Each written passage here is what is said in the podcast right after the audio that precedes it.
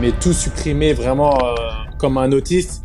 Et tu te retrouves avec 5 kilos en moins et plus d'énergie. Tu dis, oula, j'ai peut-être euh, pas laissé suffisamment le temps encore, tu vois, de, de s'adapter. au XS, comme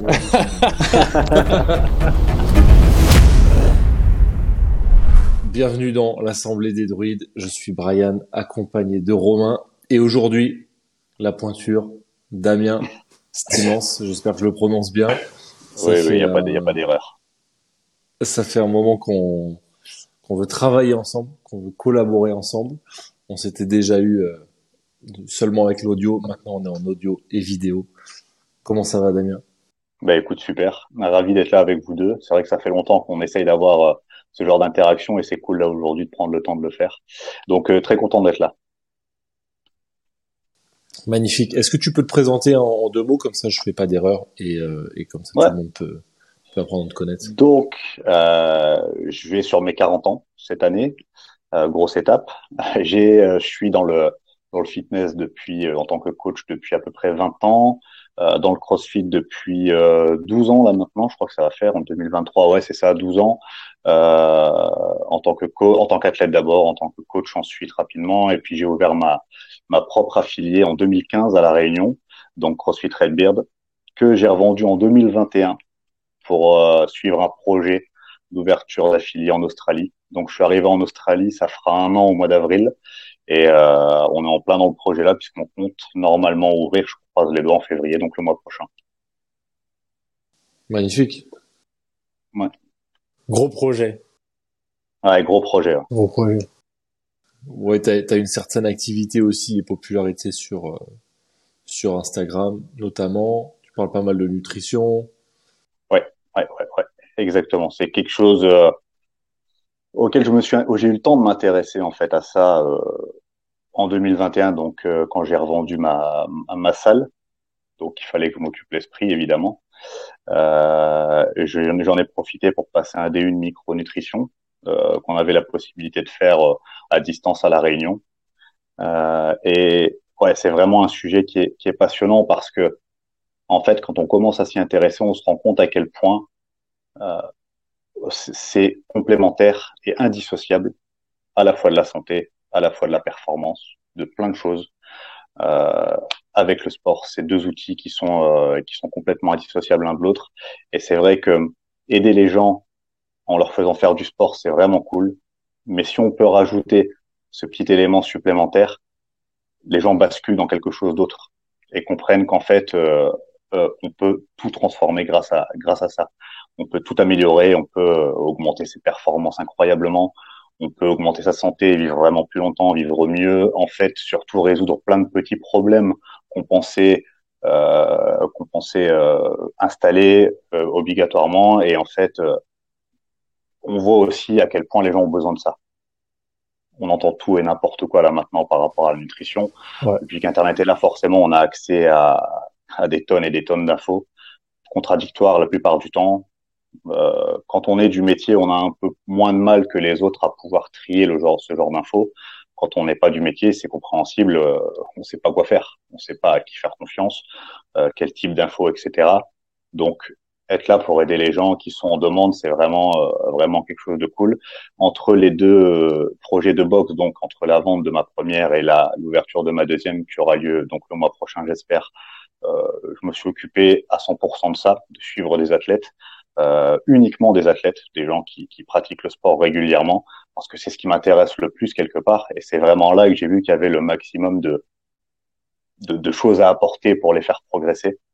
Et, euh, et ouais, ouais, j'avais, j'ai commencé avec quelques quelques athlètes à la Réunion euh, dont je m'occupais en force athlétique notamment et en CrossFit.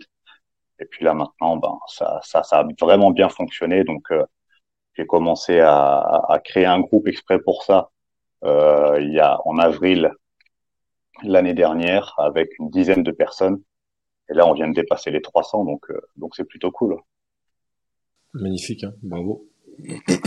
Là, il se trouve qu'avec toi, on a, on a, je, sais qu'on peut faire déjà beaucoup d'épisodes parce qu'on a tous les sujets type Brenos et type qu'on met dans l'assemblée, dans travail, euh, le travail artisanat, la performance, la santé et la partie éthique et aventure de vie.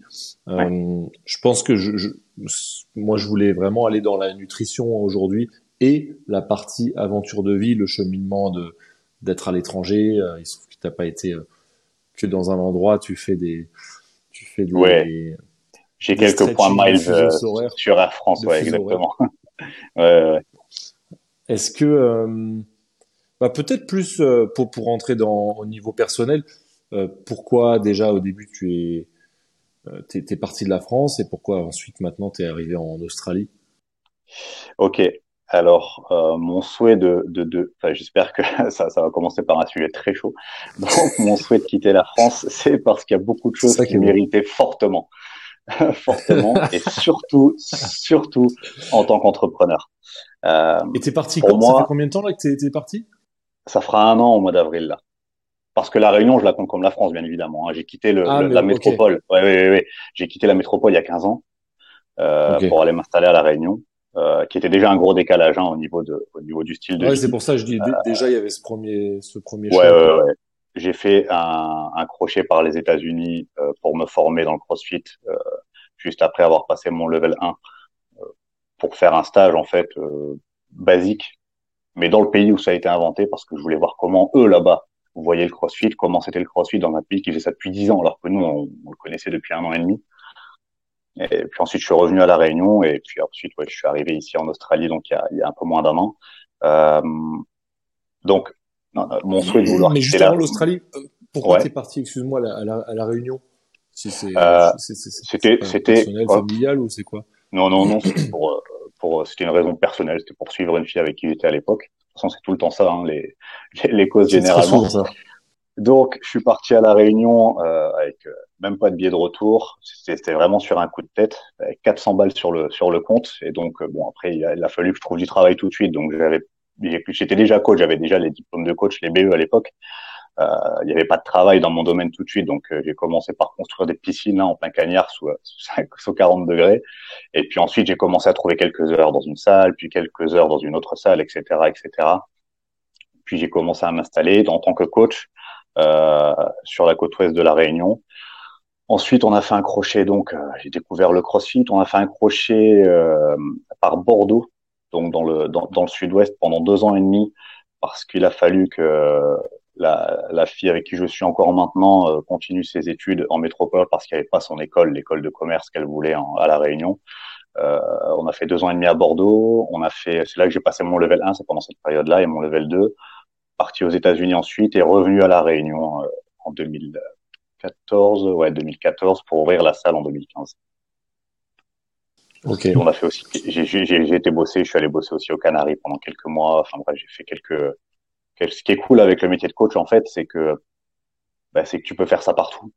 Donc euh, c'est quelque chose qui est euh, qui est possible et il faut le faire. Quoi. Il faut vraiment le faire parce que euh, si on s'enferme dans notre dans ce qu'on apprend pendant les formations, c'est-à-dire au CREPS, etc., on va s'enfermer dans un truc qui est tellement restreint que l'évolution elle va être bloquée et elle va être bloquée très rapidement il faut voyager, il faut pas hésiter à prendre quelques risques. C'est pas grave de toute façon. Qu'est-ce qu'on risque? Moi, je suis parti à la Réunion, j'avais 400 balles sur le compte, donc euh, ça aurait pu euh, très mal tourner. J'avais même pas de billet de retour. Mais en fait, c'est pas grave, on s'en sort la plupart du temps, tout le temps. Euh, et t'avais quelle formation quand t'es es parti euh, T'étais déjà dans vraiment dans le monde du sport. Tu voulais déjà faire coach quand Ouais, ouais, j'avais, j'ai passé deux brevets d'état. C'est des, c'est des diplômes qui n'existent plus maintenant, mais c'était, c'est l'ancêtre du BPGEPS en fait. Donc, la euh, le fameux. Euh, ouais, bah, la c'était juste avant, c'était spécialisé okay. altéro celui-là. Et euh, donc moi, mon premier brevet d'état, c'était euh, activité physique pour tous. Donc ça touche à l'initiation dans tous les sports pour tout type de public. Et puis après, je me suis, euh, j'ai fait un deuxième BE pour me spécialiser dans le fitness et la musculation. À l'époque, on pouvait pas choisir soit fitness, musculation. Maintenant, on peut. À l'époque, on pouvait pas. Ça veut dire j'ai dû passer par les cours de step, etc. pour travailler dans les salles de médecine. Ça, c'était obligatoire à l'époque. Là, maintenant, on a le choix. Donc ça, c'est plutôt cool. Euh, mais, euh, mais donc voilà. Et ça, c'était, euh, que je dise pas de bêtises, je crois, 2004 ou 2005. Ok. Puis, donc ouais, t'as voilà, suivi quand même cette, cette lignée. Ouais, ouais, ouais. Depuis le début. Mm. Et, et moi, enfin, ce qui m'intéresse, c'est de comprendre à, à, travers le, les voyages, tu vois, les choix de vie, c'est que hum, je sais qu'on a, on connecte toujours avec des gens qui ont une certaine éthique. Donc concrètement, tu fais très peu ou pas de pub. On a, on a, à travers les années, en fait, les années ont filtré les gens avec qui on est en contact parce que mmh. on a, on agit d'une façon analogue, c'est-à-dire, bah, on, on traverse les, les tendances, par exemple, et on est toujours là. On, on s'adonne pas forcément à certains types de sponsoring, etc. Et donc, au bout de huit ans, c'est pour ça qu'on a, on a notre petit cercle qui s'est fait, euh, euh oui, bien sûr. même sans s'être rencontré. Et donc, j'essaie de comprendre souvent qu'est-ce qui, bah, qu'est-ce qui t'a fait devenir comme ça. Je trouve que c'est plus, le plus important pour tout le monde. Bon, souvent, il y a une partie éducation, mais euh, le, tu vois, les, ce qui se passe au, quotidien, ce qui s'est passé dans la vie pour euh, bah, décider d'avoir cette, cette façon d'être. Après, j'ai toujours eu un, de par mon éducation exactement, de par mon la vie que j'ai eue en étant enfant et adolescent, j'ai toujours eu euh, un caractère assez entier. Euh, la plupart du temps, pour moi, c'est quelque chose de, de, de, plutôt positif, mais forcément, dans le relationnel, parfois, ça peut créer quelques, quelques soucis de relation avec les personnes qui sont pas réceptives avec ce type de caractère, ce qui est pas forcément un problème, hein, c'est pas très, c'est pas très grave. Mais ce qui est sûr, c'est que j'ai beaucoup plus de nuances dans mon, dans mon comportement maintenant que j'en avais, par exemple, il y a 10, il y a 10 ou 15 ans. Euh, et euh, moi, tu me verras jamais, par exemple, dire euh, d'une marque que c'est de la merde et euh, cinq ans après euh, travailler avec elle. Et euh, je sais que ça fait euh, très cliché de dire ça, mais peu importe l'argent qu'elle me propose, si une marque fait de la merde et que je, et que je le sais, je travaillerai pas avec. C'est comme ça. Donc, euh, j'ai déjà eu des propositions. Euh, pas, pas, pas, plus de propositions pour moi parce que je suis coach. Ça veut dire que sur Instagram, c'est l'image, c'est le graphisme qui, qui, qui est, mise en avant. Un coach, c'est moins sexy qu'un athlète, par exemple. Euh, donc, euh, j'ai forcément moins de sollicitations que les athlètes, euh, mais j'en ai eu quand même quelques quelques-unes que j'ai quasiment toujours refusées. Pourquoi? Parce que ça correspondait pas à, mes valeurs. Il y a aussi le fait que que je suis en plus vegan depuis depuis 12 ans maintenant. Euh, ça veut dire que c'est impossible pour moi, par exemple, de mettre en avant euh, de, un, un, produit, de la whey protéine, par exemple, ou du bœuf séché, ou des trucs comme ça. Enfin, peu importe l'argent qui est euh, qui est en jeu, c'est impossible parce que euh, quand tu quand tu fais des choses comme ça, c'est quelque chose qui va t'apporter des avantages financiers peut-être pendant quelques temps, mais quand ce sera terminé, quand tu devras faire le bilan de, de, de, ce que tu es vraiment en tant que personne, si, si tu as trop d'incohérences, tu peux pas être tranquille en fait. Tu peux pas te, te, te, faire un bilan de personnalité et te dire bah là j'ai été cohérent. Non, en fait, si, si, ça part dans tous les sens, c'est pas possible. Et moi en fait, je suis, comme je suis parti de zéro en plus, ça veut dire que ça veut dire que le premier métier que j'ai eu, c'était, euh, je faisais de 5 à 1 et 1 à 9 à l'usine pour mettre des, des, des, du papier toilette sur des palettes pendant pendant 8 heures. Euh, ça, ça a été mon premier métier. Donc en fait, comme je suis parti de rien, euh, je m'en fous en fait les, des propositions qu'on peut me faire, etc. Bien sûr que gagner plus d'argent c'est mieux, mais pas à n'importe quel tarif quelque part. Euh, et pour moi, il y a des valeurs. pour moi, les valeurs, les valeurs en fait personnelles, elles sont, elles sont pas négociables. Elles sont pas négociables. Ça veut dire que il y a des choses sur lesquelles tu peux mettre un prix et il y a des choses sur lesquelles tu peux pas. Enfin, en tout cas, pas avec moi. Et je sais qu'il y a d'autres personnes qui sont comme ça aussi. Je suis pas tout seul. Euh, je suis pas idéaliste. Je suis pas. Mais par contre, j'ai des principes. Et même si beaucoup me, beaucoup me perçoivent comme quelqu'un d'assez rigide, etc., il y a des choses avec lesquelles je négocie pas. Et donc ça, tu parlais d'éducation, c'est forcément en lien avec l'éducation que j'ai eue par mes parents. Ça veut dire que mes parents sont ouvriers. Euh, on n'a jamais eu d'argent. Point. D'accord? Mais du coup, on avait beaucoup moins de problèmes que les autres.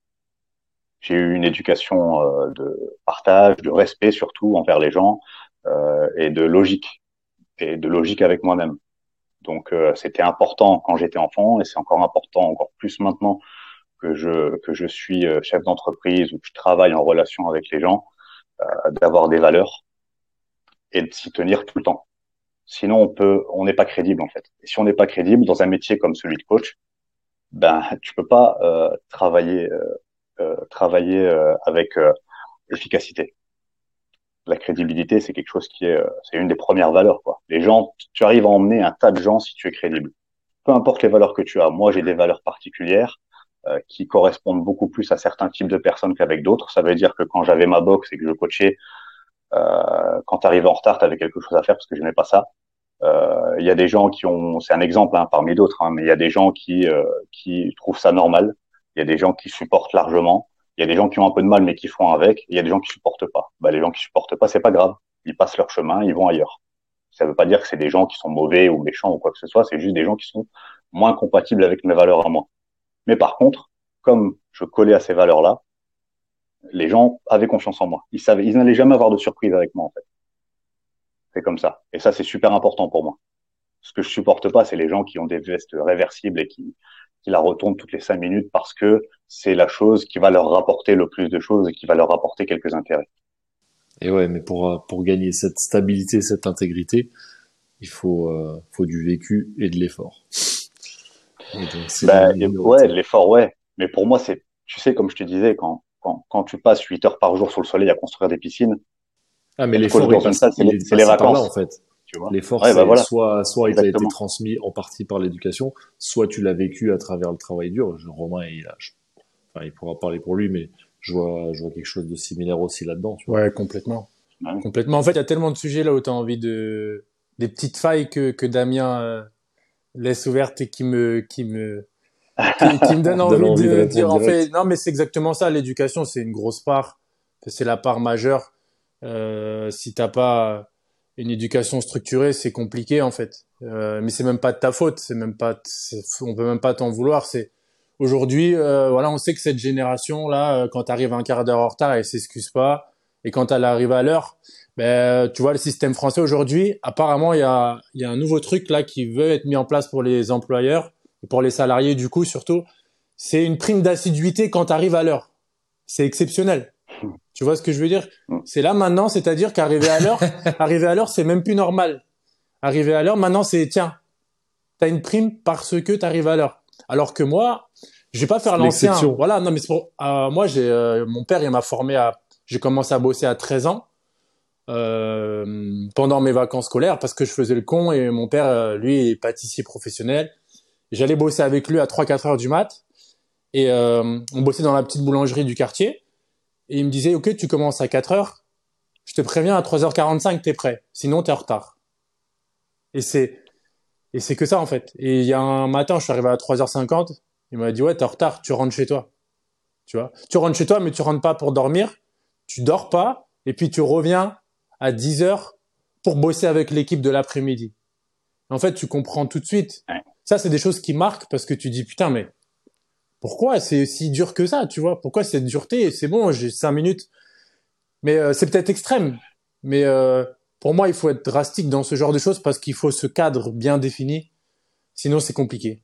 En fait, ce que les gens comprennent pas, c'est que si dans les domaines où c'est facile d'être euh, d'être carré, comme le, par exemple l'heure d'arrivée, tu vois la ponctualité, c'est quelque chose qui est facile parce que c'est chiffré. Ouais on te dit 9h, c'est pas 9h1, c'est pas 9h5, c'est 9h. Euh, si on n'arrive pas à mettre euh, des règles euh, et, et, être carré sur ce genre de domaine, en fait, on peut pas être carré sur les autres domaines qui sont plus importants et qui sont pas palpables, euh, comme le, les valeurs de travail, euh, le courage, etc. C'est pas possible en fait. On peut pas faire ça. Et, et c'est et comme je disais tout à l'heure, c'est quand on travaille tout seul ou qu'on travaille pour quelqu'un, euh, arriver à l'heure, c'est le seul, c'est le seul problème qu'on a. Bon, j'ai un patron, je sais que si j'arrive en retard, euh, il va soit me retirer, il va me retirer une partie de mon salaire, ou alors il va m'engueuler, etc. Mais quand toi, tu, tu diriges une entreprise et que tu dois montrer l'exemple aux autres, ben c'est encore pire. Et si tu jamais été à l'heure de ta vie, je vois pas comment ça peut commencer à 35 ans quand tu as ouvert ton entreprise, en fait. Hmm. C'est pas possible. Donc, tu inventeras des excuses et tu diras, ou alors au pire, tu leur diras, bah, c'est pas grave, cinq minutes. Mais quand tu as des clients, quand tu as des obligations, etc., c'est, c'est super important et c'est pareil pour tous les domaines. Euh, je, je, pense vraiment que, que en fait l'évolution qu'on a dans notre dans notre éducation, elle est euh, elle est elle est trop elle est vraiment extrême. Ça veut dire que j'ai l'impression qu'on doit tout balayer, tout enlever de ce qui a été fait avant parce que c'était avant et que c'était pas bien. Tu parlais de l'article que tu as vu mais c'est moi je leur en veux pas aux gens maintenant. C'est vraiment l'environnement qui est comme ça. Ce genre d'article qui sort ne, pouvait pas sortir avant. C'est pas possible. Je suis d'accord avec toi. Donc euh, euh, euh, je veux dire, on maintenant, on fait passer le message aux gens que c'est pas grave. Faites ce que vous voulez. Euh, c'est pas grave. Euh, si un patron vous dit qu'il va vous retirer euh, 5 minutes de salaire parce que vous êtes arrivé 5 minutes en retard, euh, c'est pas légal, il n'a pas le droit de le faire. Enfin bref, on essaye en fait de conforter les gens dans, dans la médiocrité un petit peu, de laisser aller et, et, qui se transformera du coup en médiocrité après. Mais ça c'est le problème quand on veut faire plaisir à tout le monde.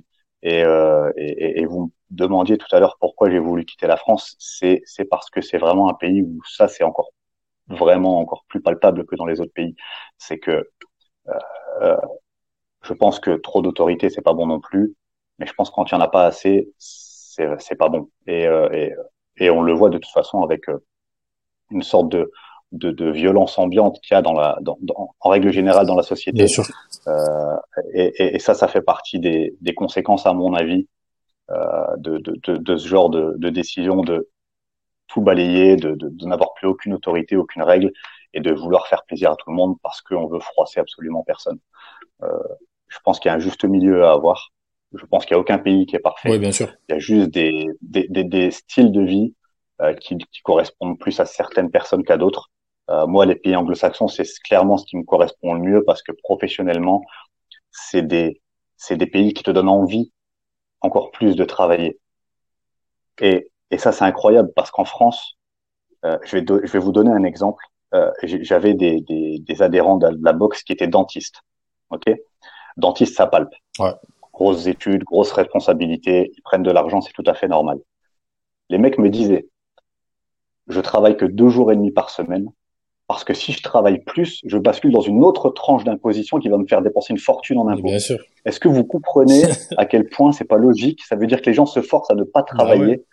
pour ne pas se faire trop euh, avoir au niveau des impôts. Ouais, on, on, on a la même chose dans, dans, bah, dans toutes les industries, mais on, il y en a qui veulent pas dépasser 50 employés parce que juste après 50, ah, c'est pas possible. Euh, bah aujourd'hui, euh, aujourd'hui, on te dit, hein, on te dit, hein, quand t'es entrepreneur ou euh, quand t'as un, un business, euh, si t'es en France, vaut mieux pas faire de résultats, par exemple, pour pas payer d'impôts. Ouais. Mais, le plus bas mais possible. Ça. Mais moi, moi, mon comptable, mon comptable était un très bon comptable et m'appelait en fait tous les mois d'octobre pour me dire, euh, Damien, là, il faut charger l'entreprise parce que tu as payé un max là. Donc charge ton entreprise. Et donc je trouvais des formations, des vêtements de fonction, des plein de choses en fait. Il fallait que je dépense des ouais. sous pour ne pas payer trop d'impôts. Moi qui viens d'une éducation où il fallait mettre tous les sous de côté possible, on sait jamais ce qui peut arriver dans la Bien vie, sûr. tu vois. Et, et, ben là, on me forçait à dépenser mes sous parce que sinon j'allais payer beaucoup trop d'impôts. Moi, je comprends pas en fait. Je comprends pas ce type de, de raisonnement. Euh, je pense que c'est un frein à l'entrepreneuriat et à l'évolution. Complètement. Je pense que on veut, on veut pas, on veut que, que je pense que le, les politiques français veulent que les gens entreprennent, mais qui est un peu de moins en moins de salariés, mais attention pas, pas trop. Exactement. Jusqu'à une certaine limite. Ah, c'est exactement ça. Hein. C'est exactement ça. On, on, veut entre guillemets tous les bénéfices de l'entrepreneuriat, les idées, les créations, etc. Mais par contre, euh, si une structure prend son envol, on veut, on veut quand même prendre le, sa part du, du gâteau. Tu vois, je trouve ça, c'est dur, c'est dur pour moi. Ouais, puis, puis quelle part? Ouais, quelle part, c'est clair. Mais c'est dur pour moi parce que tu vois, moi, vu que j'ai jamais eu l'opportunité avant Brenos de voyager, mes parents euh, n'étaient pas, n'avaient pas assez d'argent pour ça. Euh, j'ai toujours voulu aller à l'étranger et lorsque j'en ai eu l'opportunité, euh, à mes 27 ans, donc j'ai commencé à voyager il y a 3-4 ans, hein, c'est tout. Hein, euh, ça m'a un peu ouvert les yeux sur le monde. Et à chaque fois que je rentre, en fait, j'ai beaucoup d'idées et beaucoup d'axes de développement. Mais euh, sais, c'est dur parce que tu dis, waouh, tout est compliqué en ah France, ouais, tu vois. Dur. Tout est compliqué en France. Mm. Tu veux ouvrir un truc, alors oui, mais il faut l'accord de ça. Pour avoir l'accord de cette entité-là, il faut que tu aies l'accord de l'autre entité. Il faut que ce soit euh, accepté par tout un, un collectif, euh, euh, mes, mes couilles sur la commode, etc. Et du coup, euh, parfois, tu abandonnes, tu vois, et tu dis, ah ok, je comprends tous les mecs, tous les mecs qui ont, qui ont, qui ont été smart et qui ont eu le courage de partir, tu vois. Il y a un moment où, où moi, je me suis dit, non, les gars, restez en France, euh, entreprendre en France, etc. Mais c'est vrai qu'au bout d'un moment, tu dis, ça limites. Un, pour moi, je me dis, c'est presque un manque d'intelligence de ma part de rester là, en fait, tu vois. Non, mais tu vois, c'est compréhensible ça, parce que tu te dis, attends, euh, moi, je suis dans un pays. Alors, pour moi, la France, c'est un des plus beaux pays Bien du sûr. monde en plus, ça, sans aucune, Ah ouais. sans aucune hésitation. Euh, on a une culture, on a une histoire, on a des on a, on a un environnement, des paysages, on a tout type. Enfin, c'est incroyable. Mais, mais, euh, mais donc tu, tu, tu, tu vois, c'est normal, c'est compréhensible de se dire, je préfère rester et mettre ma part pour essayer de faire évoluer le pays. Mais en fait, il évolue pas. C'est pas possible. Ça veut dire que c'est c'est réactionnaire, c'est presque de l'immobilisme. Et, et, et, et, dans ce cas-là, en fait, tu te dis, ben, tu vois, moi, j'ai eu peur d'arriver à 60 ans, 65 ans et de faire le bilan et de me dire, putain, si j'avais su, je serais parti, j'aurais tenté ma chance ailleurs parce que là, c'est pas possible, je suis bloqué à ce niveau-là. J'aurais peut-être pu doubler mon niveau de vie en allant ailleurs, euh, être encouragé par l'environnement euh, à travailler encore plus euh, pour créer de la richesse. Et, et ça, c'est les pays anglo-saxons sont loin d'être parfaits sur sur d'autres domaines, mais quand on est entrepreneur et qu'on a envie de bosser, de faire bosser et de grandir, il n'y a pas de limite en fait. La chance, elle est pour tout le monde, et c'est de la réussite qui est liée au, au, au dévouement, au courage et, à l'implication. Donc ça, c'est des choses qui sont en fait euh, faisables pour n'importe qui. Euh, celui qui démarre de zéro dans les pays anglo-saxons peut aller très très haut. Il y a, y a pas de limite. Et ça, c'est quelque chose qui me plaît moi. Euh, après, il y a d'autres choses mhm. aussi hein, qui, euh, qui, euh, qui me plaisent forcément. L'ambiance qui est beaucoup plus détendue, comme je parlais tout à l'heure de violence, mais en France, j'ai l'impression vraiment qu'elle est, qu'elle est, qu'elle est de pire en pire et que les gens sont vraiment tendus. Ouais, je te confirme. Et, et moi, et moi qui ai beaucoup d'empathie, je, je le ressens, tu vois, et ça me rend tendu aussi. ça veut dire que si tu m'assois dans un bus où les gens sont tendus, même si en rentrant dans le bus j'étais de très bonne humeur, je vais pas être bien mais je vais le sentir, tu vois, au fond de ma poitrine. Et ça, c'est quelque chose. Donc, ça veut dire que moi, il faut que je m'entoure euh, des bonnes ondes, des bonnes, euh, tu vois, des bonnes personnes, de gens qui sont positifs, etc. Euh, comme ça, moi, j'ai suffisamment d'énergie personnellement pour pouvoir ensuite emmener les gens qui sont un peu dans le down et, et, et les faire remonter un peu. mais si tu me mets que avec des gens qui sont négatifs, moi, c'est pas possible. Et je sentais en fait cette négativité avec les événements qu'il y a eu. Hein. Il y a eu les gilets. Enfin, je veux dire, quand on tient un commerce depuis 2019, c'était chaud. Hein. Les gilets jaunes les gilets jaunes, le Covid, euh, et encore, moi j'étais à la j'étais à la Réunion, donc il n'y avait pas les grèves SNCF, etc. Mais si j'avais des cheveux, je me laisserais tous arracher, c'est pas possible. Donc euh, moi, j'ai l'impression qu'en fait, il suffit d'une toute petite étincelle pour que tout explose partout. Et, euh, et, et, je, veux juste pas être là quand ça, tu vois, je veux juste pas être là quand si, si ça arrive quoi. Et, et c'est vrai que tu as une sorte de, dans certains pays, et l'Australie s'en fait partie, tu une sorte de sérénité en fait quand tu arrives dans ce pays. Tout le monde est souriant. Euh, alors les anglo-saxons en jouent beaucoup, hein, surtout les premiers contacts, ils en jouent leurs phrases, etc. Salut, ils, ils, te font croire qu'ils sont super impliqués dans comment ça va, etc. Que c'est important pour eux. Non, ils t'auront oublié deux minutes plus tard, mais ouais, et puis leur pas les... caractère et leur façon. C'était pas les moins liberticides là dans les deux dernières années non plus. Hein. Australie. Euh. Ben, les Australiens, les Australiens, ce qu'ils ont choisi de faire, le gouvernement australien, c'est euh, de tout fermer. Euh, pendant euh, pendant quasiment deux ans. Ça veut dire que les mecs sont quasiment autosuffisants. Donc ils ont dit euh, nous on n'a rien à foutre, on ferme tout, il y a personne qui vient et s'il y a le moindre cas, ça veut dire que la suspicion de cas déjà, c'est cinq jours de lockdown pour tout le monde. Ça veut dire qu'il y avait nous à la Réunion, on voyait les chiffres 1000 cas par jour, 1500 cas par jour. Eux ils en avaient un, c'était cinq jours de lockdown. Ouais. Donc euh, c'est pour ça qu'ils ont, ils ont pris l'extrême quoi. Tu vois, j'écoutais je, je, beaucoup le là. Le cadre. Ouais, y a, le truc, c'est qu'en fait, il y a, y, a, y, a, y a, aucun endroit où la solution était parfaite et c'est et c'est la même chose pour tout. Et c'est pour ça que moi, c'est un peu ce que j'essaye de bah, déjà de, de, mettre en place pour ma vie, mais et de comprendre, c'est que la France c'est particulier. Il y a forcément des, des dynamiques de civilisation. Euh, le vieux continent, c'est le vieux continent. Tu vois, c'est compliqué. Est-ce que je pense que c'est sur une phase descendante très très longue? Oui.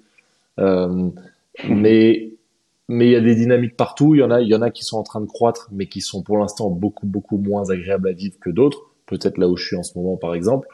Mais en fait, euh, j'essaie de parler de ça parce que je pense qu'il y a beaucoup de gens qui qui se posent ces questions, qui se disent putain est-ce qu'il faut que je parte de la France, de l'Europe, euh, Europe de l'Est, Amérique latine, faut que j'aille en Asie, c'est quoi qui émerge? Et puis euh, d'autres qui se disent ouais mais je, je, un je sais pas où aller, deux je sais pas si c'est pour moi. Euh, et je pense que là-dessus, tout est tout est dans la nuance. Tu vois, euh, moi j'ai toujours voyagé. J'ai j'avais j'ai j'ai moins de racines. Euh, j'ai moins de racines dans le sens peut-être pas généalogie, mais euh, de famille, de de d'amis d'enfance, de choses comme ça. Donc en fait, le voyage, il est un petit peu plus facile quelque part pour moi, ou plus naturel. Ouais, bien sûr. Et je pense que ce qui est important, c'est de se dire, ok, un, comprendre le, le monde dans lequel tu es. Deux, comprendre toi tes compétences et ton rôle. Donc, euh, on n'a pas le même rôle en fait selon notre histoire. Euh, Romain et moi, on n'a pas le même rôle, je pense, même si on pense à la société, de par notre histoire et nos compétences. Moi, j'adore m'adapter. Je l'ai fait depuis que j'ai 5 ans. Euh, j'étais obligé d'aller, j'étais en Chine quand j'avais 5 ans. Donc forcément, en moi, une de mes compétences, ça va être voir des environnements nouveaux et des gens nouveaux. Il faut un petit peu que je, je m'adapte à ça. Et d'autres, ça va être moins le cas. On a d'autres amis. Je me dis, ils ont, ils ont, ils ont tout compris, ils savent tout de ce qui se passe en France, peut-être même plus que nous. Mais en fait, eux, ils sont tellement impliqués dans la partie sauvegarde d'une culture. Ben pour moi, c'est évident que leur rôle, c'est de rester en France. Après, entre ces deux extrêmes, tu as tout en fait. Tu vois, entre le patriote et la patride, tu peux avoir des valeurs similaires, mais tu as un rôle de comment tu vas t'impliquer dans la vie qui est unique. Et je pense que ça, bah, c'est toujours pareil. Ça fait moins vendre. C'est, euh, on ne dit pas, euh, ouais, si tu pars, t'es un, si tu pars, t'es un traître. Et on ne dit pas non plus, euh, si tu pars pas, t'es un idiot. En fait, dans, entre ces deux extrêmes qui font super bien vendre, t'as la réalité. Et il faut juste prendre des choix courageux, je pense, et dire vas-y, mon rôle, ça va être, ça va être plutôt ça plutôt ça. Et mon, ma sensation du moment, c'est, je pense que à chaque fois, en fait, on, on se fédère tous, on se rassemble, même si c'est comme ça à travers un podcast, on se rassemble par des strates de, de, de valeurs.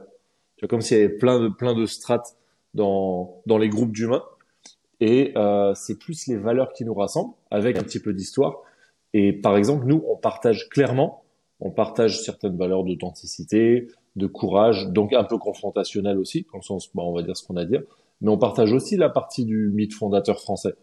On a envie, dans l'idéal, on aimerait bien protéger euh, le terroir français, euh, la, la, la, sagesse paysanne, le l'histoire, euh, l'histoire de France. Et sauf qu'on le fait chacun à, à, à, des à des niveaux différents.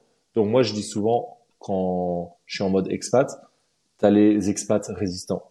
C'est que tu fais vivre une certaine valeur du français et de la France euh, à l'étranger. Et tu peux faire la même chose en France. Tu vois ce que je veux dire? C'est un truc où je me suis dit, tu, tu dois créer un peu cette strate parallèle où tu connectes avec des gens, peu importe où ils sont entre guillemets, mais avec avec ces valeurs partagées. Et là, du coup, ça ça réconcilie. Tu te dis plus putain, pourquoi je suis là? Pourquoi ah, Est-ce que je dois revenir en France? Ah, Est-ce que je dois partir de la France? Eh, chacun son rôle, mais fais-le bien, fais-le avec euh, courage et détermination. Il faut, tu vois, tu, tu parlais de nuances et ça c'est super important parce que c'est clairement euh, ce dont on manque là dans cette époque moderne, c'est la nuance. Ça veut dire qu'on a l'impression d'être obligé de se choisir des cases. généralement, les cases elles sont très extrêmes. c'est soit oui, soit non. Il n'y a jamais d'entre deux. Quand tu regardes sur les réseaux sociaux, parce que les réseaux sociaux, même si c'est si, si c'est un outil particulier, c'est un outil qui reflète selon moi assez bien euh, la manière dont les gens pensent. C'est juste que maintenant ils le font en public. Expose, c'est ça. Euh, mais euh, sociaux, ça catalyse, ah, exactement. et et tu vois, tu vois clairement que ça, qu'on manque de nuances, quoi.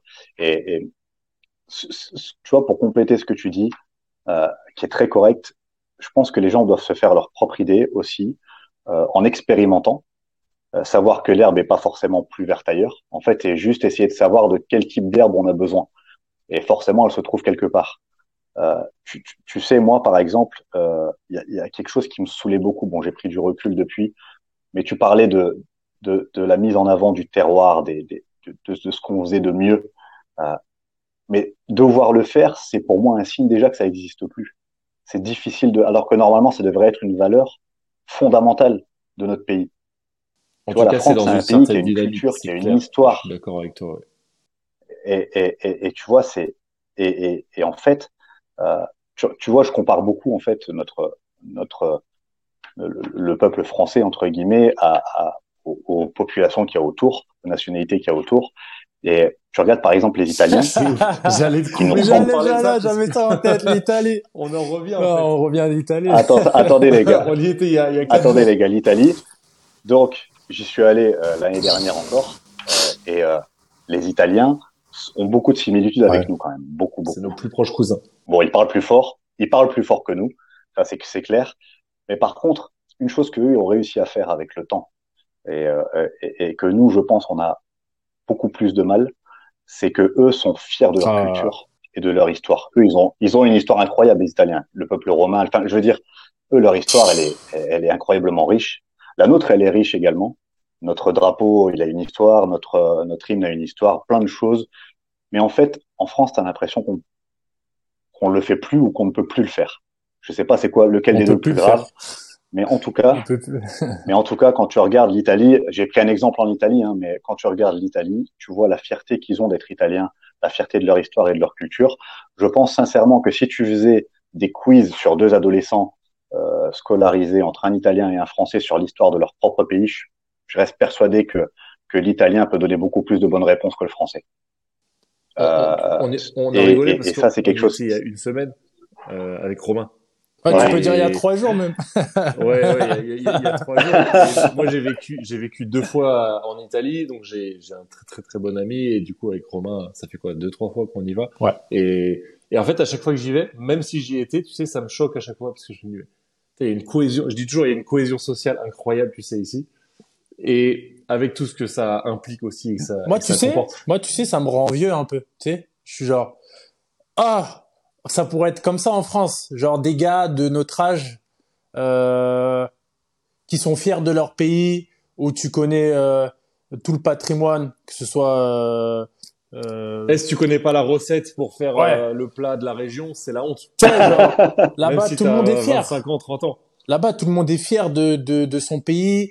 Tu vois, le mec qui te sert son petit café, il est fier de, de te servir le café. Tu vois, il est pas oh, bon, bon allez, euh, tu veux quoi toi? Ouais, vas-y. Tout le monde est fier de sa petite tâche, tout le monde est à sa place. Alors oui, il y a des, il y a des, je trouve, il y a des villes euh, un peu moins propres, euh, peut-être parce qu'ils ont un peu aussi, c'est peut-être cette arrière, bien sûr, ce côté un peu ancien, peut-être qu'ils ont ça. Mais par contre, dans, dans l'amour du pays, dans la, la fierté, la cohésion et tout, c'est incroyable. C'est incroyable. Toute façon, les, les, les Italiens, pour moi, c'est nos vrais frères. C'est la culture la plus proche. Tu vas en Toscane, c'est la France en miniature oui, condensée. Bien sûr. Même si eux, de leur côté, ils, de leur côté, ils ont euh, beaucoup de gens qui aiment pas les Français. Il y a un, gros complexe chez les Italiens, qui est pas le cas en France, parce qu'on adore les, les, Italiens. Mais euh, je voulais juste revenir sur la strat, tu vois, parce que moi, ça m'aide à... Comme j'ai beaucoup de gens autour de moi qui sont plus masculins que moi et qui, du coup, souvent sont un peu plus cyniques, tu vois, genre, ouais, c'est fini, c'est comme ça, on peut plus. Et moi, je pense pas que c'est vrai, mais c'est proche de la vérité. En France, je pense qu'il y a 20, 30%. Ou alors, il y a 30%, dont 20 en France et 10 qui sont déjà partis depuis longtemps, qui sont encore comme ça. Sauf que tu sais que si t'es des 20%, tu dois fermer ta bouche. Sinon, t'es en confrontation tout le temps. Nous, on a mis le on, veut, on met le drapeau une fois sur l'atelier, on se fait taguer et on se fait gluer la porte. Tu vois, c'est déjà arrivé. Juste le drapeau de la France. Et encore, euh, on, on va mettre le drapeau basque aussi parce que sinon on est KO. Mais ça c'est cool, ça c'est bien la rigueur, tu vois. Mais je pense quand même qu'il y a une, il y a, il y a une espèce de couche parallèle, tu sais, parce qu'on parle avec beaucoup de gens qui pensent comme ça. Donc, soit bah, tu, tu, tu pars et tu vis ta vie, soit quand tu vis là, tu t'essayes à, à, ta mesure, tu vois, de faire vivre ce, pour ces 20%, pour ces 30%.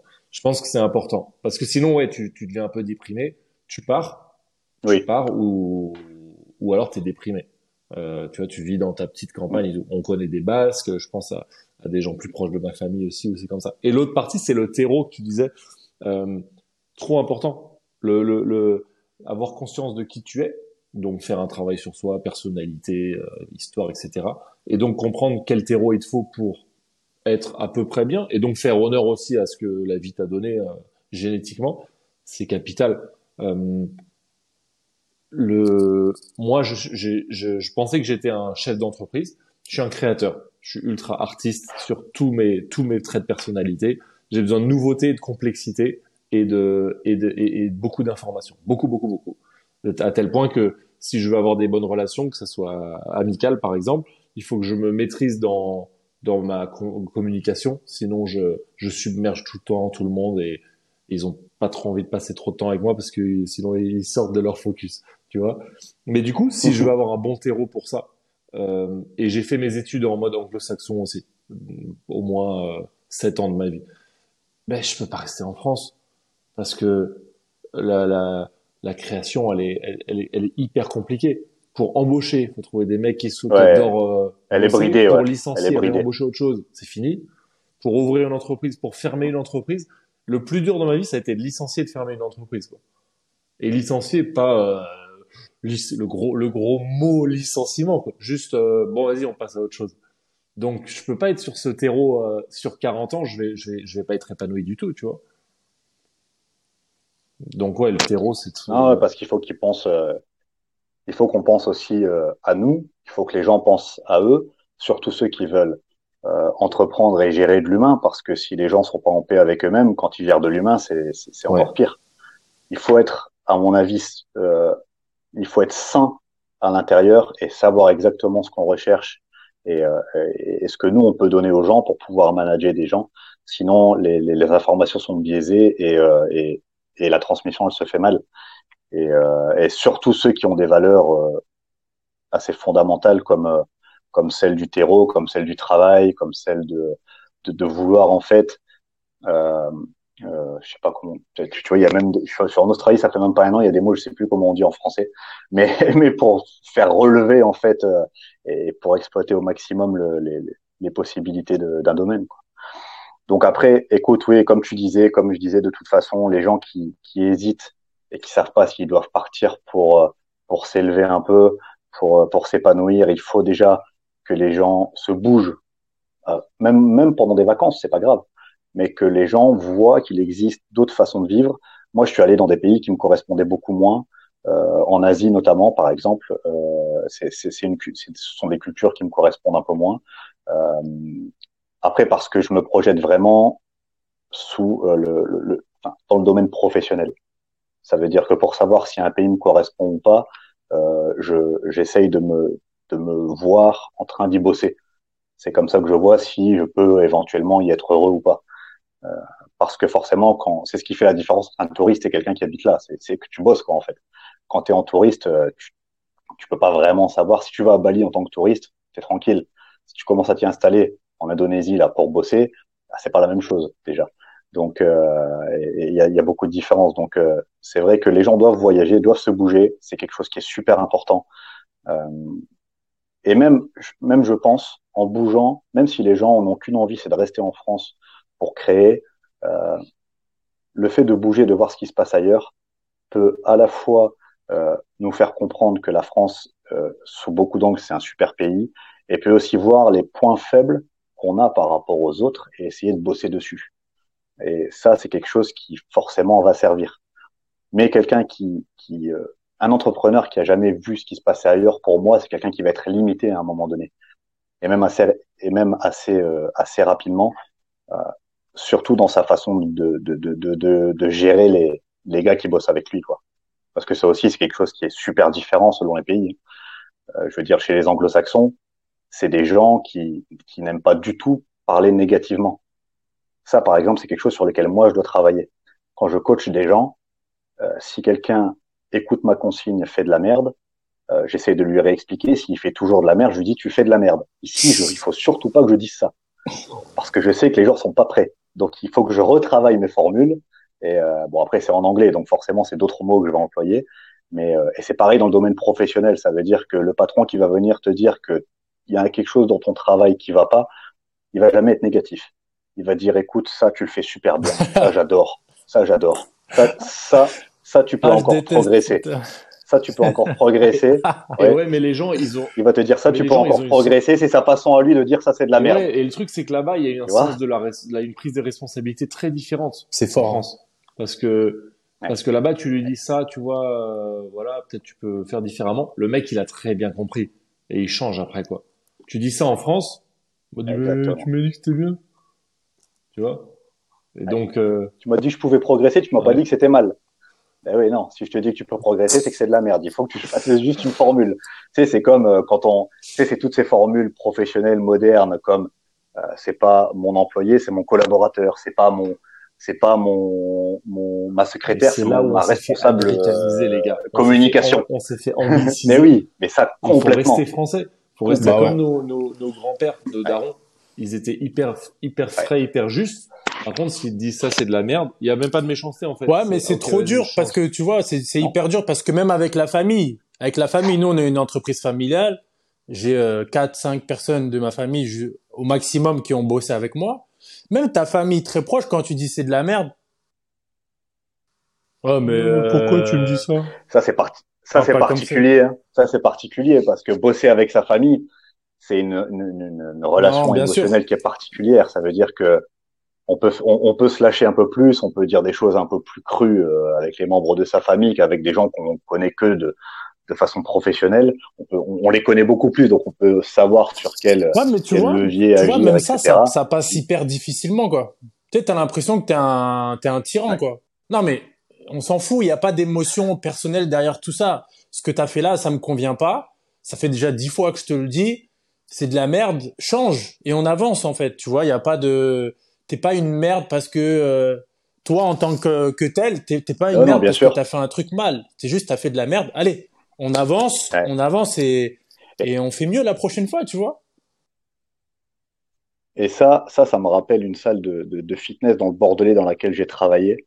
Euh, je vais pas donner de nom, euh, mais ils vont se reconnaître si jamais ils tombent dessus, en tout cas les collègues. Euh, je me rappelle qu'il y avait la photo des, de tous les gens qui travaillaient dans cette salle sur le mur à l'accueil, avec leur poste en fait, écrit juste en dessous. Et en fait, il y avait que des responsables. C'est magnifique. Quelque chose. attends, la femme qui faisait le ménage le matin était responsable surface. C'était écrit responsable surface. Mais la femme, elle sait qu'elle est femme de ménage.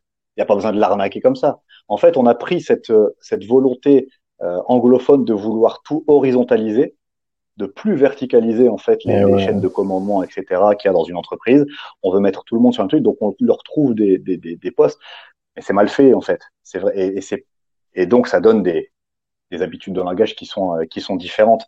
Mais c'est vrai que bah, c'est pareil quoi. C'est comme on disait tout à l'heure, ça veut dire qu'il y a des gens qui se, qui, qui, ça correspond à certains types de personnes, beaucoup moins à d'autres, et, et, il faut que les gens comprennent ça quoi. Il faut que les gens euh, testent des choses, voient des choses, et puis ensuite, avec toutes les informations que les gens ont, prennent leurs décisions sur où bosser, comment bosser, quoi faire. Il y a des gens qui sont très bons coachs et qui seront très mauvais euh, euh honneurs de affiliés, enfin propriétaires de salles. Euh, il y a des gens qui sont très bons athlètes et qui vont être très mauvais coachs. Et puis il y a des gens qui vont savoir tout faire. Euh, c'est comme ça. Ce sont des métiers qui sont complètement à part. Et, euh, il faut il faut le faire en connaissance de cause. Quoi. Faut pas se jeter les, parce qu'après on se plaint, on pense que il y a des problèmes qui arrivent à cause des autres, alors qu'en fait le problème, bah, généralement, c'est ça vient de nous, quoi. Mais la la, la France n'est pas morte. Et tu vois là, toi depuis depuis les depuis non, je pense. tu fais infuser des idées et des expériences jusqu'à la campagne basque avec Romain. Et moi, je pense un petit peu, euh, et qui va être regardé, tu vois, par, par d'autres gens. Et je pense comme ça sur euh, sur ce que je fais. Moi, j'ai j'aime beaucoup ce qu'on a ce qu'on a mis en place avec Romain, dans le sens où j'ai l'impression que c'est un le tremplin. Je pense c'est pas le bon mot parce que tremplin, ça, ça veut dire souvent que c'est fini après. Tu sais, genre t'as utilisé comme tremplin et puis ça s'arrête. Mais je me dis, moi, j'apporte mes compétences de de l'étranger et après on crée en France, tu vois, on crée et on continue et donc il y a il y a, y a un partage comme ça, on bosse sur le terrain, et moi je suis là-bas, je vais chercher les idées et après évidemment ça va dans les deux sens, ici aussi j'apporte d'autres choses, etc. Mais mais je trouve c'est intéressant, tu vois, cette dynamique là sur trois endroits du monde. Et du coup tu parles aussi de tu parlais de, de, de, de, nuances. Bon, évidemment, tout est tout est nuance. En fait, on est la strate de la nuance euh, qui est la plus bah dure à faire. Et c'est pour ça qu'on qu'on est à 15K sur Insta et qu'on sera pas à 15 millions parce que la nuance, euh, il faut être, faut avoir un QI à, trois chiffres déjà. Et donc, euh, tu passes tout de suite dans, dans, dans une minorité. Mais non, au-delà de, de, de, la blague, euh, bon, ça pourrait durer trois heures ce débat, mais t'as le type de personnalité qui va pas trop avec le fait d'être vegan depuis 12 ans. Et donc, c'est super intéressant parce que je, suis sûr que tu as eu euh, des circonvolutions mentales dans ton choix de communication, comment te positionner par rapport à quand, quand c'était pas la mode, quand c'est devenu à la mode, quand c'est devenu euh, trop, quand, voilà. 12 ans, je sais que tu as dû te dire, vas-y, qu'est-ce que... Ça, dis-toi, seulement 12 ans et pourtant je suis passé par, j'ai l'impression, trois siècles de, de changement de mentalité et de trucs différents. comment j'évite de me mettre dans une case qui ne va pas C'était, je vais essayer. Là, mais et en plus, je déteste les cases, c'est incroyable. Et euh, donc justement, ben, je vais essayer de, de, faire ça vite fait parce que sinon on aurait pour trois heures. Euh, il y a euh, il y a 12 ans, donc un peu plus de 12 ans, on regarde avec euh, avec ma chérie une, un documentaire sur euh, sur YouTube sur les conditions d'élevage. Euh, alors là, on parle d'élevage en batterie pour les volailles, on parle de, de, de ferme à 1000 vaches, à 10 000 vaches aux États-Unis, etc. De la pêche au filet, je sais plus comment on appelle ces énormes filets, la qui ratissent tout. De fond d'océan. On parle de ça. Euh, on parle de ça principalement. Euh, je regarde ce, ce, ce, ce documentaire qui s'appelle Earthlings, qui est disponible sur YouTube euh, gratuitement. Euh, et là, je, je sais pas, mon, cerveau fond. Euh, je chiale devant le devant le truc et euh, je me dis, je peux pas ressortir, je suis pas sorti indemne de ça. Je pense que personne ne peut ressortir indemne de ce de ce de ce truc, de ce documentaire. Je dis pas que ceux qui le voient vont devenir véganes, mais je pense que ceux qui ont le courage de regarder, parce que beaucoup ne veulent pas, beaucoup ne veulent pas parce qu'ils savent déjà à l'avance qu'ils vont regarder et vont se sentir en fait quelque part responsables de ça. Alors que c'est pas c'est pas du tout le cas. Hein. Et ça, je, viendrai après donc justement encore une fois sur les nuances. Euh, donc je regarde ça et je dis non, je veux je veux stopper ça. Je veux je veux j'ai ces images qui euh, qui tournent sans cesse. Euh, même la nuit, j'ai dit ça y est, je veux enlever euh, toute cette implication animale dans mon dans mon mode de vie. J'ai fait ça euh, étape par étape pour être sûr de pas revenir en arrière. Donc ça a mis une année en tout. J'ai d'abord, ben, j'avais déjà retiré les produits laitiers, mais ça c'était par rapport à, à des soucis d'allergie, etc. Donc ça, ça a été déjà fait. Euh, enfin, les produits laitiers liquides. J'ai commencé par retirer le fromage. Ça a été la chose qui a été la plus difficile à retirer pour moi parce que j'adorais ça. Français. Euh, ça a mis longtemps, ça a mis plusieurs mois. Ah, attends, j'ai gardé le vin par contre.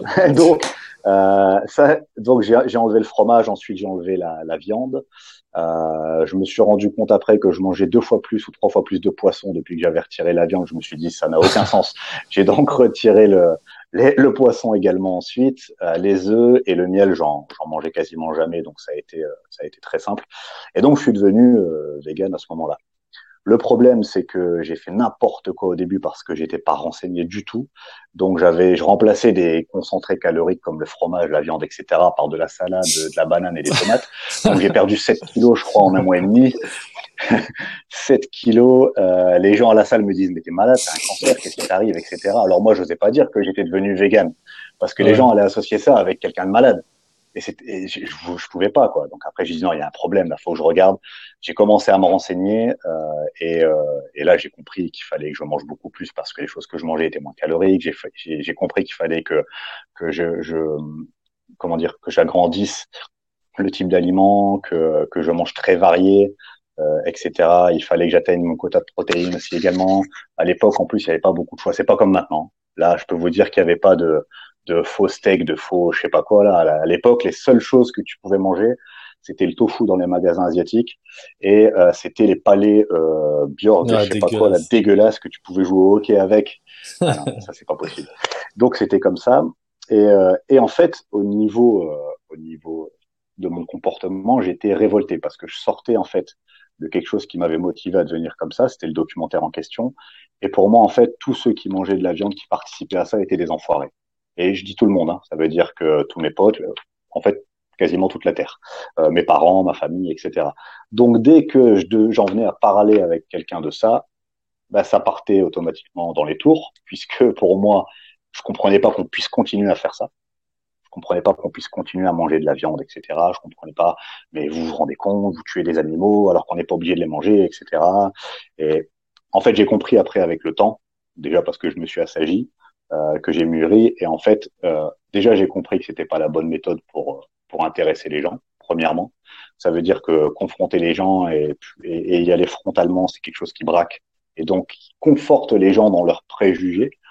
Euh, mais pour essayer de faire réfléchir euh, les gens, il fallait euh, il fallait y aller tranquillement, il fallait expliquer, il fallait juste en fait montrer que c'était possible de manger un peu moins de viande, de manger un peu moins de poisson, euh, il fallait aussi euh, faire comprendre aux gens que peut-être que si vous allez voir le paysan qui est à 3 km de chez vous, c'est mieux plutôt que d'aller chez Carrefour prendre le truc qui a grandi euh, en Bolivie ou au Brésil. plein de choses comme ça, parce que de toute façon, les combats qu'on veut mener de façon éthique sont des, des, des, changements qui sont révolutionnaires qu'on essaye d'apporter, et que si on y va trop trop d'un coup, trop frontalement, c'est quelque chose qui est contre-productif. J'ai compris aussi quelque chose de, de, de très important pour euh, mon relationnel, euh, et notamment avec mes proches, c'est que c'est culturel et c'est quelque chose qui est euh, fondamental, surtout en France au niveau de la bouffe, parce que la bouffe c'est important chez nous. manger de la viande, manger du fromage, etc. le procédé pour le fabriquer, pour fabriquer un steak, etc. C'est quelque chose qui qui peut euh, euh, produire de la cruauté, le procédé en lui-même, mais ça rend pas les gens qui mangent de la viande cruelle. Donc en fait, c'est juste que c'est quelque chose qui est ancré, c'est quelque chose qui est euh, normal pour beaucoup de monde, quelque chose que je conçois du coup, avec lequel moi je ne suis pas d'accord parce que j'ai choisi de faire autrement. Et les gens qui veulent s'y intéresser, je suis très très content de leur dire que c'est possible et de leur donner peut-être des solutions, des explications sur deux trois choses comme c'est quelque chose qui est pour moi, c'est une motivation qui est pour moi éthique, parce que c'est juste la cause animale, point barre. Euh, c'est pas pour la santé que j'ai fait ça, c'est pas pour l'environnement, etc. Ça veut dire qu'en fait, je suis aisé pour en parler. Je vais pas sortir des informations euh, pour essayer de convaincre les gens et, en leur disant des mensonges. Euh, pour moi, par exemple, les gens qui vont dire être vegan, c'est quelque chose de naturel, c'est comme ça que l'humain, euh, etc. C'est faux. C'est faux tout simplement parce que moi, je prends une vitamine qui n'existe pas dans le monde végétal, qui s'appelle la B12 par exemple. C'est un exemple. Hein. Les végans sont obligés, s'ils veulent rester en bonne santé, de consommer ce supplément. Si c'est un supplément, ça veut dire qu'il n'existe pas dans le monde végétal, donc ça veut dire que par nature, c'est pas quelque chose qui est naturel pour nous.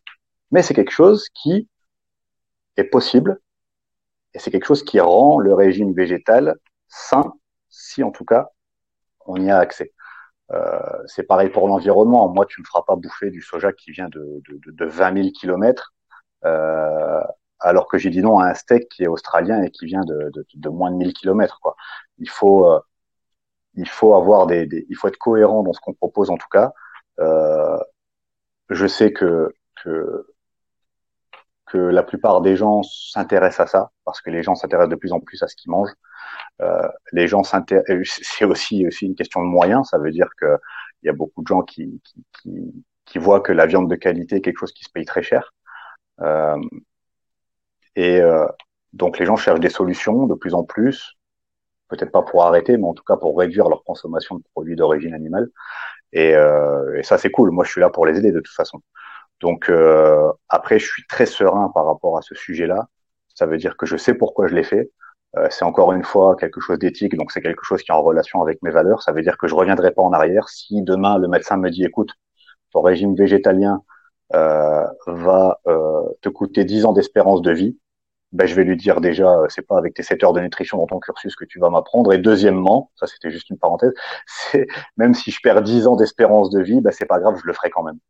Parce que c'est quelque chose qui éthiquement pour moi est important et quelque chose qui va avec mes valeurs. Donc euh, c'est quelque chose qui est très personnel. Hein. Ça veut dire que je pense que si on était 10 dans une pièce, il y a que moi qui ouais, fonctionnerait comme ça. ça a du sens mais, euh, et, que c'est mais, mais voilà parler parce que en fait euh, au début je pensais qu'on a comme j'avais dit la dernière fois, je pense au la notion de cheminement. Tu vois, tout est tout est un chemin et, et sur les choix de nutrition c'est la même chose. La, le premier, euh, la première chose que tu fais si tu penses que qu'il faut que tu changes, c'est la révolte, c'est que c'est l'adolescence en fait de la de la réflexion et euh, la plupart des gens restent dans la révolte. Moi, je le vois sur au niveau philosophique, tu vois, j'ai vers mes 17-18 ans, j'étais à fond dans le bouddhisme, 3, 4, 5 ans, études au max, euh, et j'étais dans, dans la révolte, c'était ridicule. Mais c'est ridicule comme un ado est ridicule, c'est-à-dire c'est important. C'est l'énergie qui va te faire changer tes habitudes, mais euh, après il faut trouver une sagesse où tu te dis ah oui ok, j'ai pas la vérité, il y a une infinité, il y a une diversité de, de réalités et d'opinions. Ok, vas-y. Ça veut pas dire que je peux pas agir et comme tu dis, euh, continuer à agir différemment. Mm-hmm. Mais au moins, je suis clair sur ce que je fais, sur ce que je fais pas, sur ce que je sais, sur ce que je sais pas. C'est pas vendeur et c'est compliqué. Ça demande euh, de la réflexion personnelle. c'est pas vendeur, ouais, ça c'est clair. Ce que... Moi, ça me donne confiance, tu mm-hmm. vois. Je me dis ah, est-ce que je peux bosser avec Damien? Ah ok, je viens de ça a gagné un point, tu vois. Je me dis hmm, voilà, il va pas te dire, ah, mais non, mais tu es haltérophile, il faut Après, sois vegan, tu sais. C'est prouvé depuis tous les temps. ah, non, bien sûr. Et, et, euh, et en plus, Non, mais c'est bah pareil, tu vois. Si on prend cet exemple-là, moi, je sais qu'il y a des gens qui veulent être, euh, qui, qui m'ont déjà sollicité, qui sont bodybuilders et qui m'ont dit est-ce qu'en étant vegan, je peux avoir une un corps de bodybuilder euh, comme si j'étais euh, omnivore Et je leur dis ben pour prendre du muscle, tu n'auras pas de souci. Par contre, pour la sèche, tu auras beaucoup plus de mal que quelqu'un qui est omnivore. C'est comme ça, parce que les, les, les produits protéinés d'origine végétale euh, contiennent beaucoup de, de, soit de glucides, soit euh, de lipides. Donc, euh, à partir de ce moment-là, forcément, c'est plus dur de, de, de, doser et ça force les gens à vouloir euh, à prendre des compléments, etc., des choses qui sont chimiques et des choses qui sont parfois mauvaises, quoi. Et mais mais je sais plus ce que je voulais dire du coup, du coup juste avant. Mais, mais en tout cas, oui. Après, je trouve vraiment qu'avec la nutrition, il, tu sais, on parlait de cases tout à l'heure, et je trouve qu'on a vraiment un souci avec ça, c'est que tu sais, maintenant, ils inventent des, vous savez, maintenant, ils inventent des termes pour ceux qui, qui, sont flexi, euh, le terme flexitarien, par exemple, qu'est-ce que ça veut dire? Ça veut dire que le mec, il a pas, non, mais ça veut dire que le mec, il a pas mangé de viande à midi parce qu'il aimait pas ça. Ben oui. Mais non, mais ça veut dire que si le mec il prend pas de, de, de, viande à midi, il a été flexitarien pendant sa journée. Ben non, c'est un omnivore, c'est tout. Il n'y a pas de, il y a pas d'entre deux. Il y a les végétariens, ça on sait ce que c'est. C'est pas de chair animale, mais produits laitiers, etc. Pas de problème. Et puis c'est tout. Et puis, euh, et de toute façon, c'est pas grave. C'est pas parce qu'on est entre deux qu'on est nulle part. Donc, il n'y a pas obligatoirement besoin de se donner un nom ou d'avoir un terme que t'es nulle part, en fait, et que t'es pas entre deux, tu sais. Ovo, ovo, ben oui, ovo, ben oui, ben oui, exactement. Les trucs comme ça, les conneries que tu peux entendre. Ouais, ouais, avec moi, des souvent, moi, je suis rien du tout, tu vois. Moi, je suis rien du tout. Euh, je me rapproche probablement souvent du paléo, mais des fois, on se dit plus, ah là, en ce moment, bro, je suis, euh, je suis dans une phase, euh, euh, paléo là. Donc ça veut dire qu'on va être un peu plus strict sur le paléo pendant un ou deux mois. Voilà. Mais sinon, tu tu t'inventes pas une vie quoi. Après, est-ce que tu as fait ton expérimentation poussée et tout ça, ça c'est à toi de voir, de voir. Si tu connais ton corps, tu sais. Mais de toute façon, il faut que il faut qu'on qu'on fasse passer le message aux gens que il faut absolument que les gens prennent conscience que dans l'époque moderne, il y a beaucoup plus de merde que ce que l'on pense dans la nourriture conventionnelle. Euh, dans n'importe quoi, hein, je parle, euh, que ce soit la nourriture végétale ou pas. Je sais que par exemple, si on veut parler du végétal, il y a euh, des, des, marques qui font des, des fausses viandes qui sont incroyables à mettre au barbecue. C'est un truc, c'est un steak haché. Le truc quand tu le manges, ça veut dire quelqu'un qui ne sait ah, pas que c'est une fausse viande ne saura pas reconnaître la fausse viande. Mais quand tu regardes l'étiquette, t'as peur parce qu'il y a que des trucs chimiques dedans et, des, et, et, et jamais moi je conseillerais à quelqu'un de manger ça. C'est pas possible. Et, et c'est pareil dans aussi dans tu sais c'est beaucoup de, de, de, la, à la mode là les les grass feed et euh, les gens pensent qu'en fait moi moi je dis aux gens mais il, me dit moi je, je mange ça je mange du bœuf grass feed etc nourri à l'herbe je dis mais s'il te plaît appelle le la marque qui fait ton produit là et demande lui combien de temps ton bœuf a été nourri à l'herbe parce qu'en fait c'est des anciennes vaches laitières et oui mais c'est des, des anciennes vaches laitières qui ont été laitières pendant 80% de leur vie. On les a fait sortir deux ans et on les a nourries à l'herbe pendant deux ans. Mais tous les antibiotiques et les, et les trucs de merde, les tourteaux de soja du Brésil qu'ils ont bouffé pendant 80% de leur vie, c'est encore dans leur corps. Je veux dire, c'est euh, c'est quelque chose. Il faut, tout le monde doit être conscient de ça, doit être conscient que c'est un sujet important et doit prendre en main euh, sa propre nutrition. Il faut pas, c'est pas grave d'appeler un fournisseur cinq minutes et de perdre cinq minutes au téléphone pour savoir d'où vient tel produit, il faut le faire. C'est pareil dans les, dans les, dans les suppléments et dans les compléments. Il faut essayer de remonter l'info, il faut essayer de savoir ce que c'est. Le problème aujourd'hui, c'est que les gens sont euh, feignants. Il y a des marques, il y a des marques qui produisent. Tu vois. Ah non, mais ça. Problème. Après, il faut leur dire comment faire. Ça veut dire non, non, tu peux pas le faire à leur place. S'ils ont pas envie de le faire, c'est leur problème après. C'est leur problème. Toi, tu es là, tu sèmes. Moi, c'est quelque chose que j'ai appris ça avec un, un, un, un, mec qui rentre, enfin j'avais fait une séance d'hypnose avec un mec qui rentre dans la tête des gens là et qui qui voit un peu comment ils sont. Le problème que j'avais avant, c'était que je semais, ça veut dire que j'essayais de donner un maximum d'informations dans le coaching et dans la nutrition pour aider les gens, et j'attendais les résultats derrière. Et si les gens n'avaient pas de résultats, mmh. je me sentais responsable de ça. Alors que c'est deux choses qui sont différentes. Ça veut dire que tu sèmes en mettant le maximum d'informations, mais c'est pas ton job après derrière de savoir ce qu'ils en ont fait. C'est leur problème à eux. Et là, c'est pareil informer les gens sur ce qui est possible de faire. Euh, si les mecs, oui, mais moi je prends cette protéine-là, est-ce que c'est bien? Parce qu'elle est pas chère. Déjà, dans ta phrase, tu as tout compris. Elle est pas chère.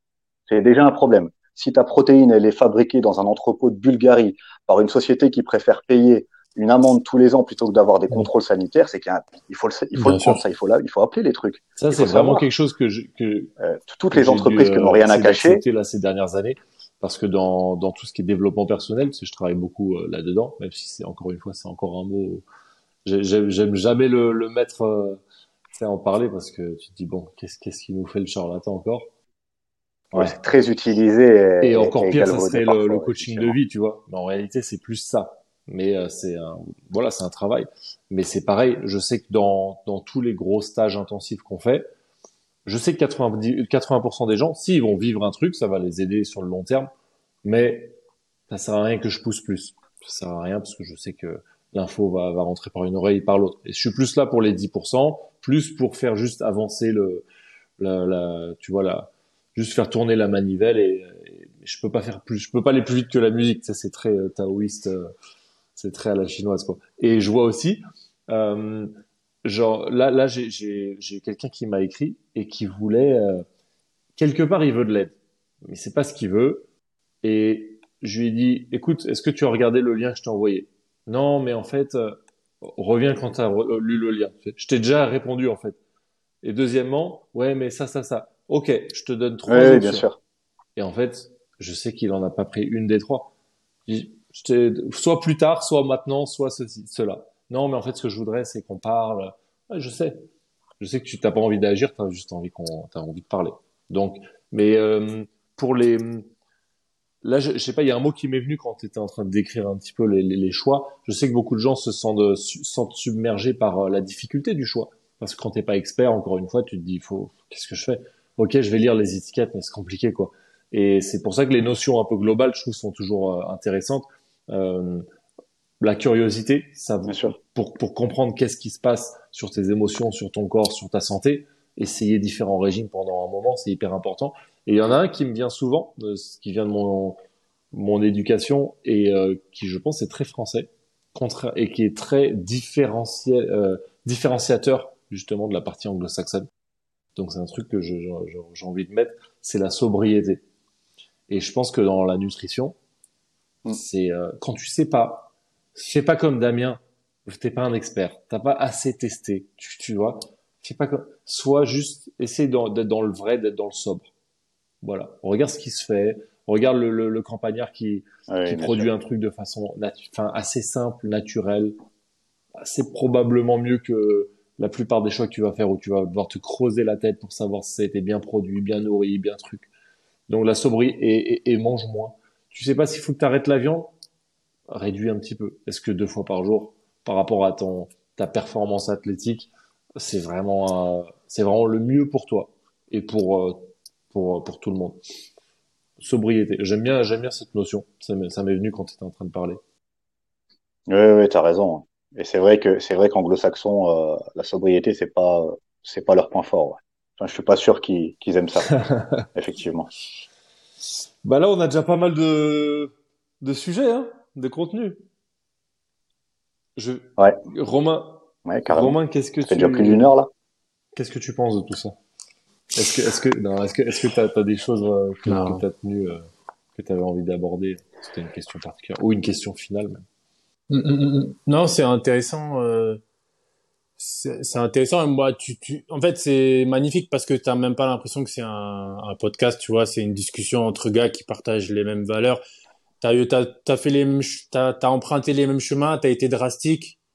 T'as pris ta claque à cause de, de ton côté drastique euh, dans le chemin euh, végétal. Ah ouais, il me manque ça, il me manque ça. Moi, je me souviens quand j'ai commencé à être paléo, mais tout supprimé vraiment euh, comme un autiste et tu te retrouves avec 5 kilos en moins et plus d'énergie, tu dis oula, j'ai peut-être euh, pas laissé suffisamment le temps encore, tu vois, de, s'adapter au XS comme on dit.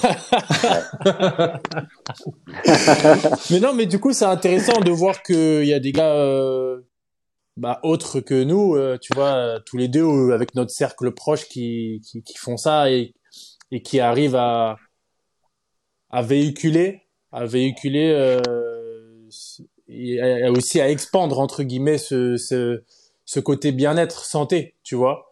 Mais du coup, ça, ça me fait rebondir à une question qui va qui est, qui est, qui est bateau et que j'ai pas envie de poser, mais euh, mais je la pose pour les gens qui vont écouter. C'est est-ce que euh, performance et, et vegan, est-ce que ça peut est-ce que ça peut fonctionner? C'est une vaste question parce que tu vois, oui, ça dépend où tu mets le curseur de la performance. Je, je, je pense bien, tu vois, mais. Non, mais dans, à, n'importe quel curseur, je me rappelle qu'au début, quand on me disait, enfin au début quand j'étais vegan et que je parlais sur, sur, sur, Facebook dans des groupes de CrossFit, etc., les gens me disaient, non, mais de toute façon, il n'y a aucun vegan qui est à haut niveau, c'est c'est pas pour rien, c'est parce qu'on peut pas y arriver. Et moi, je disais, non, mais en fait, c'est statistique, parce que les CrossFit Games, c'est les 40 meilleurs athlètes au monde, parce que 0,1% de la population est vegan, donc la statistique pour que, la probabilité pour qu'il y ait un vegan dans les 40 meilleurs crossfitters du monde, elle est quasiment nulle, quoi, en fait. Et donc, les gens comprenaient pas ça, en fait. Mais sauf que maintenant, en fait, c'est différent. Parce que maintenant, tu as des gars ah, comme James tu as des gars comme, comme un max de crossfitters qui sont... Ouais, et puis en plus, lui, il est devenu un ami parce que je l'ai, je l'ai, euh, je l'ai jugé à une compète à, à Sydney et on a sympathisé parce qu'il fait aussi de l'Ironman. Et, euh, et donc, du coup, on discute assez régulièrement. Et ça, c'est un mec qui est, euh, qui est vraiment vegan depuis un peu plus de trois ans. Et lui, moi, pour moi, quand je parle de performance, je vais pas regarder les mecs qui arrivent tout mis, c'est une crossfiteuse performante. elle, c'est un mauvais exemple. Très forte au bobsleigh, en altéro, etc. Donc, je vais pas la prendre. Mais le, top 10 crossfit euh, mondial, ils sont très forts au crossfit. Très bons dans probablement beaucoup d'autres sports, très forts au crossfit. James Newbury, c'est un mec qui va faire une compétition élite de crossfit, qui va euh, faire un Ironman deux semaines plus tard, un, full, hein, un Ironman complet deux semaines plus tard. Il n'arrive pas premier au CrossFit. Hein. Il était 5 6e euh, sur une compétition locale à Sydney. Euh, il, a, il a fini l'Ironman en 11 heures, ce qui est euh, quand même incroyable, mais qui est loin des 7h50 euh, du gagnant, etc. Mais c'est quelqu'un qui, en termes d'adaptabilité, est incroyable. Et lui, il est vegan. Euh, après, je sais que les gens, quand on, prend en exemple des, des, athlètes élites, les gens vont dire ouais, mais est-ce qu'ils se chargent, etc. Je pense que le fait de se charger n'a rien à voir avec l'alimentation. C'est pas parce que tu es vegan que tu dois plus te charger qu'un mec qui est omnivore. Mmh, mmh, si tu te mmh. dopes, tu te dopes. Point. Ça n'a rien à voir avec ton alimentation. Donc, euh, est-ce qu'ils se chargent peut-être? Mais ça, je m'en fous quelque les part. Les meilleurs sont les, meilleurs. Il y a des omnis qui se chargent également. Mais, mais voilà, en tout cas, enfin, je veux dire, euh, euh, là maintenant, on a beaucoup de sports où des gens qui ont un régime végétalien en tout cas des gens qui disent avoir un régime végétalien performent. Donc tous les besoins sont sont euh, sont remplissables quelque part. J'arrive pas à trouver le mot exact, mais euh, dans un régime végétalien, ça, il y a a aucun problème. Quelqu'un qui est juste un pratiquant de sport, euh, un, un, gars qui est comme comme vous, comme moi, qui euh, fait ses quatre cinq séances par semaine, euh, qui a un boulot, qui a une famille, etc., et qui veut juste être en bonne santé, peut l'être et peut être en forme aussi à la salle en étant végétalien, il n'y a aucun problème. Faut prendre des précautions, faut pas faire n'importe quoi. Je pense que c'est pareil dans n'importe quel type d'alimentation en fait. Euh, et en fait, on comprend vite quand on étudie tous les types d'alimentation, que ce soit le paléo, que ce soit le vegan, etc., qu'il y a beaucoup de choses qui se ressemblent. Euh, euh, manger des choses ultra industrialisées n'est jamais conseillé. Les sodas, les, sucreries, les sucres industriels, ça dégage. On sait très bien ce que ça provoque.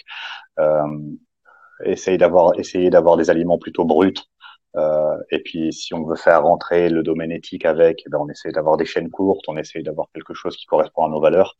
Mais en tout cas, euh, au niveau de la santé et de la forme, euh, même s'il y a, je pense, des façons de manger qui sont moins bonnes pour la santé que d'autres, le vegan en tout cas n'en fait pas partie pour moi. Ça, et, faites pas les choses pour euh, avoir une identité parce que vous êtes personne à côté. Vous faites pas les choses pour être supérieur moralement.